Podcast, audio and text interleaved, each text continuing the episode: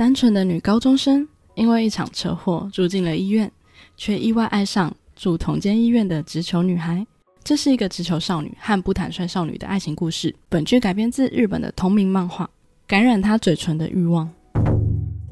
欢迎收听《藏在角落的故事》，让你找回被遗忘的故事。这里是最鸡汤的百合 Podcast，我是 Miss M。人生如戏，戏如人生。每周一集，带你听完女同志电影及电视剧。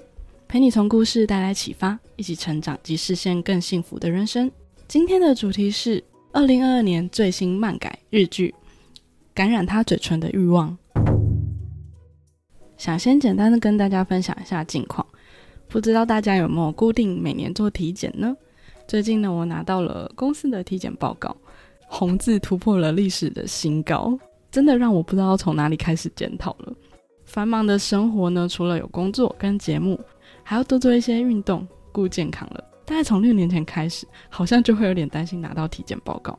拿到的时候呢，会稍微健康一点生活，然后又松懈，一直循环，直到今年又突破了新高，觉得身体不能再这样放任下去了。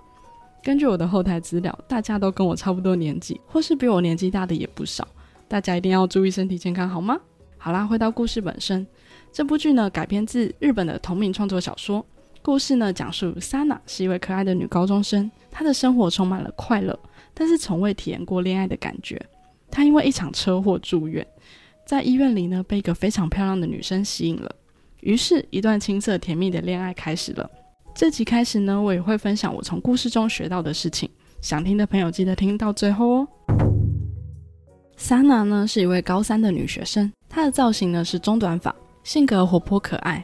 在某一天放学回家的路上，他因为边滑手机边走路，没有注意到巷子里的车子，于是不小心发生了车祸。他被迫呢住进了医院休养一个月的时间。她的两位好闺蜜得知后呢，也非常紧张的跑到医院去看她。两位闺蜜是 Sana 从国中就认识的好朋友，关系非常好。两人一边担心 Sana，一边又在开玩笑着。三个人呢在走廊吵吵闹闹的。此时呢，Sana 注意到一旁有一个女生，非常漂亮。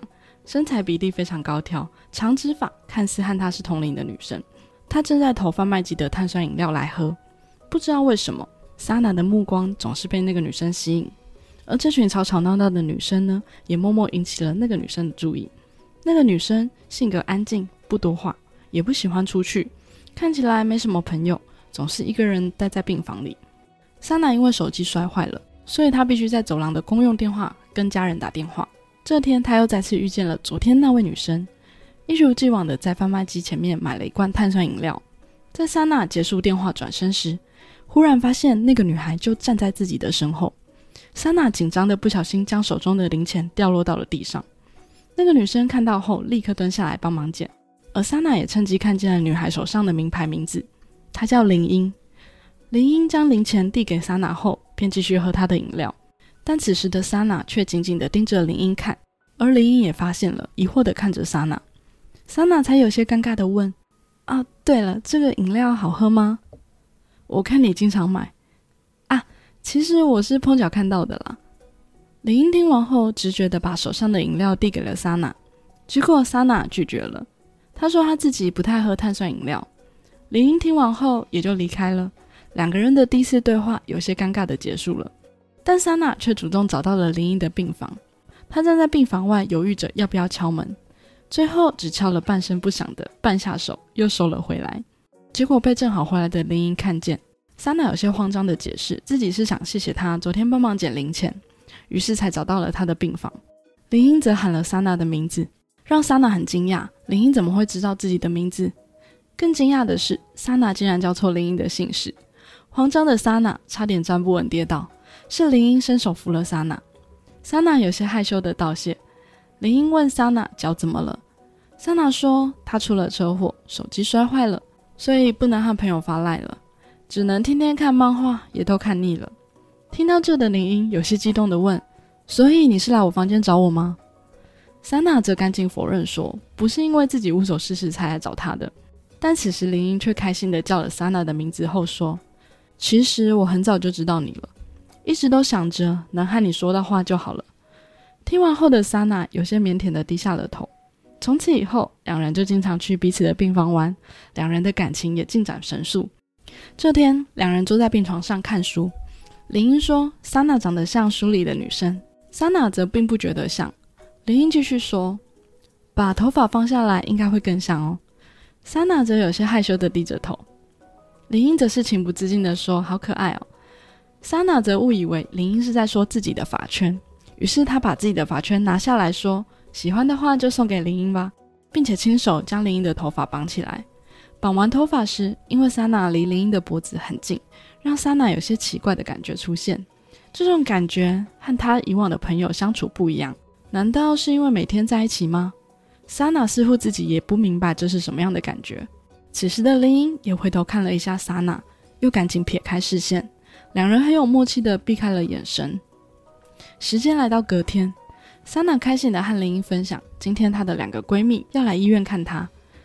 到时候再把她们介绍给林英认识吧，他们也很想认识林英哦。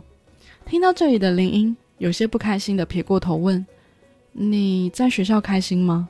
桑娜说：“嗯，想早点出院回到学校。他们都是从我国中就开始玩的朋友，都是搞笑女，你一定能和他们玩得来的。”但林英却突然说：“我不明白，关系融洽什么的，玩得开心什么的，我不懂。”桑娜则说。可是你也想找人说话吧？这不是人越多越能说吗？林英则是一时间也不知道该回什么。就在此时，两位闺蜜小美、小慧到病房看莎娜了。三人开心的打了招呼。林英则是想直接离开病房，却被两位闺蜜认了出来。不顾林英的尴尬，三人热烈的开始讨论学校发生的事情，而林英则是默默的离开了病房。刚好今天林英看诊时，医生说林英身体恢复得很好，明天就能出院了。林英却显得心情很复杂，于是他再次来到了莎娜的房间。莎娜开心地和林英分享今天朋友送她的花。莎娜看林英闷不吭声的，于是便主动道歉说：“朋友们来闹哄哄的，忽略了你。虽然看起来我似乎更重视学校的朋友，但其实不是的。对我来说，你和他们都是一样重要的朋友。”所以你就好好跟他们相处吧。此时，林英突然打断莎娜说：“我没把你当朋友。”然后便慢慢走近莎娜，继续说：“你可能不懂，我其实是想让你懂的。”接着，林英把莎娜逼到了床上，然后伸手拿下莎娜的发圈，然后说：“我一直都看着你，一直找机会接近你。”此时的莎娜已经退到无处可退了。林英左手压着莎娜的右手。右手则轻抚着莎娜的脸庞，说：“这样就能和你有交集了。希望你不要把我和其他朋友混为一谈。你的眼里只能有我。”接着，林英即将要亲上莎娜嘴唇前，说：“不喜欢的话就说，我不会强迫你的。”还没等莎娜反应过来，林英就亲上去了，然后再继续亲。但此时的林英不小心碰到了莎娜床上的紧急按钮，接通了护士的对讲机。莎娜才赶紧说：“没事，是不小心按到的。”也正好打破了两人的接吻。林英看着只是低着头的莎娜，失望的要离开房间。在林英即将走出去前，莎娜说了一句：“对不起。”这让林英更失望的离开了。第二天时，莎娜发现林英已经出院了。莎娜很难过林英的不告而别，而莎娜完全没有林英的联络方式。就这样，莎娜回到了学校上课的生活。每天一样开心的和朋友聊天打闹，但是和林英的感觉在这里却找不到了。想到这里，莎娜忍不住流下了眼泪，在闺蜜面前也只能装作什么事都没有。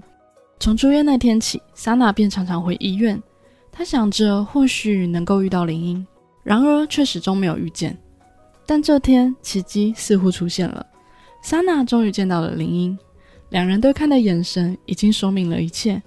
莎娜笑得很开心，林英则伸手将莎娜抱入自己的怀里，两人终于开始了第一次的约会。当莎娜收到林英约自己的电话时，开心的在路上大喊着：“第一次的约会！”莎娜无法掩饰她激动兴奋的心情。林英则夸莎娜的项链好可爱，想要一起带情侣款。于是两人便出发前往了约会地点。一路上，两人开心的牵着手，所有的一切都让莎娜心跳加速。但也让莎娜有点害怕，因为和林英在一起时，莎娜就会变得不像她自己。两人到了咖啡店约会，莎娜问林英：“不买一只手机吗？”林英说：“她不需要，自己并没有想联系的人。”莎娜赶紧问：“那他呢？”林英说：“我只想跟喜欢的人见面聊天。”说完这句话后，莎娜非常的害羞，害羞到耳朵都红了。两人接着又继续牵手前往下个约会地点。此时，莎娜的两位闺蜜正坐在咖啡厅里聊天。小美无奈地问：“为什么莎娜不能来？”小慧说：“莎娜说要去参加姐姐的婚礼。”小美则说：“婚礼有这么快定下来吗？不觉得奇怪吗？”小慧只是打趣地说：“谁知道呢？难道你想跟莎娜一起去吗？毕竟小美从很早以前就超级喜欢莎娜了。没错，小美是默默暗恋莎娜的闺蜜，一直担心莎娜会被林英抢走。不过现在担心也没用啦，因为已经被抢走啦。”正当两人还在讨论时，小慧突然看见了莎娜。于是两人赶紧冲到外面。当莎娜看见两人时，她赶紧松开了林英的手。小慧还是一如既往的热情。她说：“真是命运般的邂逅啊，太好了！”哎，这个人是莎娜，赶紧介绍他是林英。你们在医院时有见过？小慧终于想起来了，而小美只是冷冷的回，完全没印象。这时的气氛有些尴尬。莎娜赶紧说：“要重新介绍一下。”林英是她住院时变成朋友的，林英则直接打断说：“不是朋友。”小美激动地说：“不是朋友是什么？”林英一把抱住莎娜，要亲上去。小美跟小慧都要看呆时，莎娜推开了林英，慌张的道歉说：“有事要先走了。”接着就强行把林英拉走了。桑娜把林英拉到没有人的墙边，然后说：“在他们面前不要做这种事。”林英则说：“这样解释起来更快吧。”桑娜说。这样会吓到他们的。林英听完后撇过头去，桑娜一边懊恼着该找什么借口才好呢？林英默默说了：“为什么一定要找借口呢？直接说在交往不就好了吗？”桑娜有些结结巴巴地反驳着。林英继续说：“果然，你还是觉得心虚吧？”还没等桑娜反应，林英便独自离开了。再次找不到林英的莎娜，懊恼着坐在公园里检讨自己。他猜想，一定是自己不断闪躲的眼神及态度伤害了林英。这次可能不能和好了吧？已经没有下次见面了吧？想着想着，便一个人在公园里哭了起来。此时，突然有个熟悉的身影出现了。林英拿着莎娜喜欢的花出现在了他的眼前。莎娜激动地说：“以为自己再也见不到他了。”林英说：“就是想看到你这个样子，好可爱。”看着若无其事出现的林英，莎娜爆气了。她边哭边说：“你根本不懂我的心情，我真的很着急，害怕是不是又伤害到你了？如果见不到了，我以后的人生要怎么过？一定会非常痛苦，止步不前。我最喜欢林英了，越来越喜欢，喜欢到失去理智。我喜欢林英，我心里想的全是这个。我会好好跟朋友说的。林英是我心目中最特别的人。”我超级喜欢林英，则赶紧说好了啦，撇过头说我已经知道了，因为莎娜实在太热情告白了，让林英非常害羞。莎娜只要林英转过来，当林英转过头时，两人的脸靠得非常近，就这样，两人有了第二次的接吻，两人也约好了要一直一直在一起。故事到这边也就告一段落了。感染他嘴唇的欲望是二零二二年七月最新上映的日剧，改编自同名漫画。总共只有两集，一天的时间就能看完的短剧。我有看了一点漫画，先说结论好了。漫画应该会比电视剧好看。推荐指数如果满分十分的话呢，电视剧我给五分。主要的原因呢是两位女主的演技似乎没有很好，表情都是有些呆滞的。当他们需要说一些需要感情的台词呢，会觉得有一点尴尬。加上剧情的推展是有些快的。只有两集的时间，如果演技不行，加上后期剪辑切换场景，觉得有点慢，会让人觉得感情有点突兀。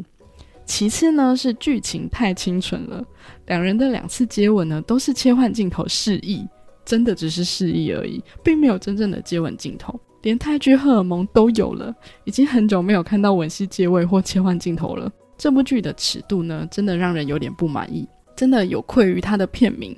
所以呢，听完这集呢，大家可以再自己考虑是否要继续观看哦。但是呢，任何故事呢都有能让我们学到的事情。说说呢，我在这部剧学到的事情。首先呢，是要先行动才有机会。是林英主动告白了。原本可能是子女的莎娜，对于没有交往过女生、没有恋爱经验的莎娜呢，当然是震惊的。但至少给了莎娜思考及反应的时间。我本身呢，也很喜欢看很多 PTT 啊或 D 卡上面分享的文章。我发现好多人真的都是这样交到女朋友的。虽然我本人以前真的非常深贵，现实生活中绝对不敢这样对子女的朋友们。但从网络上众多的例子证明呢，真的是有事才有机会。首先呢，必须要让对方把你列入交往对象的考量。你要先突破朋友这个圈，这样才有机会突破关系。虽然恋爱经验呢我没有很多，但是呢生活中很多事情也是这样的，所以我才会鼓励大家突破舒适圈。因为呢从天而降的好运很少，天上掉下来礼物也几乎没有。最大的收获呢，往往是来自于自己突破舒适圈。再来呢是 Sana 说跟林一在一起呢，会让他变得不像自己。这也是恋爱中经常发生的事情，也是我自己有过的经验。尤其在我第一次跟女生交往的时候呢，真的整个人都是轻飘飘的。当时觉得每天幸福的很不真实。除了恋爱呢，我已经没有任何心思读书、工作、做其他任何的事情。到后来呢，也有交往过很不适合的对象，也经常因为怕有冲突而让自己变得不像自己。也开始思考呢，因为恋爱让自己变得不像自己是一件好事吗？直到告别了前段关系，走出情伤后，我认知到了一件事情，就是了解自己跟爱自己才是最重要的。关注对方为什么这样，不如先了解自己想要的关系、想要的对象、想要的未来，然后吸引对的人。有句话说呢，人生就像下水道，你丢什么东西进去，就会流出什么。有时候呢，并不是自己总是遇到不好的人，而是自己为何总是吸引不好的人。与其关注在对方。更应该关注自己是怎样的人，想拥有什么样的关系。因为我们不能妄想把一个不适合的人变成适合你的人，而是改变自己，找到适合的人。到了这个年纪，我们必须承认，有些人呢就是不适合，勉强不来。你可以因为恋爱变得轻飘飘，不像自己，但千万记得你是你自己。最后来念一则 Parkes 的评论，是一则来自不良猴的评论。他说：“故事讲解的很有深度。”但主讲人讲话很像在念课文，没温度，可惜了，加油！好，非常感谢你的评论，这也是在我节目的第二则评论。其实当时我在做节目的时候呢，应该五集以内吧，我也一直在找做节目的方法，这些对我来说都是第一次的经验。我必须承认我的口语表达能力没有很好，所以我一直都是在写脚本的方式进行录音，所以可能会让人觉得没有温度。后来呢，我也因为这则评论的关系，增加了比较生活化、聊天化的节目内容。现在呢，应该比以前好一点点，也会继续努力跟调整。希望节目能够越来越好，让我的口语表达能力也可以变好。这也是我做节目的初衷之一。再次感谢你的留言。